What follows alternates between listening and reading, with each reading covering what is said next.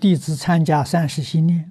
为法会前四十九天报纸上所登载发生的一些大火、地震、水灾、车祸等横死伤生的一切有情无情众生，共立牌位。请问所立牌位的草稿在法会后应如何处理？可以把它火化，啊，火化呢最好在寺院的焚化炉，如果四周没有这个这个环境，自己找一个干净的地方风化也可以。